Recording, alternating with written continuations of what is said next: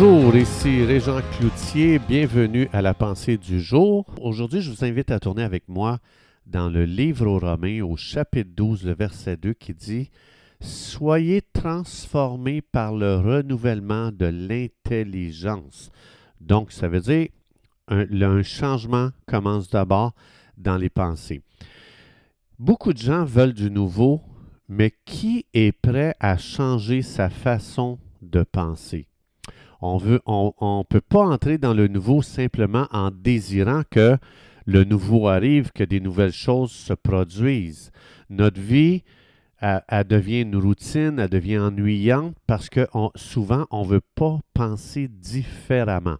C'est fou combien notre vie devient excitante quand on commence juste à nourrir une nouvelle pensée dans notre tête. Donc, si on pense différemment, on va commencer à voir différemment.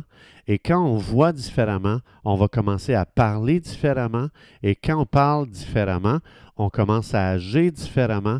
Et quand on agit différemment, évidemment, on expérimente une vie différente. Donc, une chose nouvelle n'arrive pas par hasard. Il faut euh, intentionnellement marcher vers les choses qu'on veut voir changer, les choses qu'on veut voir euh, nouvelles. Donc, on doit, avec intention, dire je marche vers cette, euh, vers cette chose que je veux qu'elle, qui arrive dans ma vie, qui est nouvelle. Donc, on veut du nouveau, mais on pense encore avec nos vieilles façons de penser, et c'est pour ça que souvent nos vies deviennent monotones, elles deviennent routinières, et on commence à moins aimer notre vie, puis on, on pense que le bonheur, c'est ailleurs à faire d'autres choses. Mais le bonheur commence, comme il disait le président. Euh, euh, euh, je ne me souviens plus lequel, mais il a dit le bonheur, ça se passe entre les deux oreilles. Donc, Romains chapitre 12, verset 2, ça dit un changement commence dans la pensée, donc notre vie change en ayant une nouvelle façon de penser. Alors, si tu veux du changement dans ta vie, si tu dis, me semble ça, là, je trouve ça plate, me semble ça devrait changer ça ici, bien, prends le temps de t'asseoir et d'écrire les nouvelles choses que tu veux voir arriver, soit dans tes pensées, soit dans ton comportement, soit à ton travail, soit dans ton couple. Donc, comme par exemple, je ne veux plus être en réaction devant les choses que j'aime pas. Alors, il faut que tu te demandes quel genre de pensée ça prend pour produire cette nouveauté. Que dois-je penser envers moi-même? Pour que ça change? Qu'est-ce que je dois penser concernant Dieu pour que ça change? Qu'est-ce que je dois penser de différent concernant les autres pour que ça change? Donc, quel nouveau langage est-ce que j'ai besoin d'apprendre pour voir du changement? Quelle nouvelle déclaration dois-je faire pour voir arriver le nouveau? Donc, vouloir du nouveau, mais penser de l'ancienne façon, c'est de la folie. Donc, ça demande une nouvelle façon de penser pour entrer dans le nouveau et voir un nouveau futur s'ouvrir à nous qu'on va aimer parce que ça a été planifié intentionnellement. J'ai un petit témoignage à vous donner. Il y a quelqu'un, euh, une fois, qui vient me voir, puis euh, la personne me dit combien sa patronne était méchante envers elle. Elle ne se sentait pas aimée, et puis ça, ça lui rendait la vie impossible. Et en plus, ça l'a amené à vivre dans un sentiment de rejet et d'isolement. Alors, je, euh, je lui dis, euh, si tu veux voir un changement, voici ce que je te, propose. Premièrement, mets de côté ta frustration envers ta patronne parce que ça va voler ta capacité de penser différemment. Alors, je lui ai dit, demande à Dieu de te montrer, euh, concernant ta patronne, une qualité. Puis ensuite, quand tu vas euh, parce que si tu es frustré puis tu en veux, tu n'arriveras pas à voir ça. Alors, la première chose que tu fais, tu mets de côté ta frustration, puis tu demandes à Dieu, montre-moi une qualité que ma patronne a. Puis quand le, le, Seigneur te l'a montré, eh bien, ensuite, ce que tu fais, tu vas acheter un cadeau et tu achètes une petite carte pour lui dire combien elle est spéciale parce que tu as vu dans sa vie cette qualité et puis tu trouves que cette qualité est spéciale. Elle a fait ça.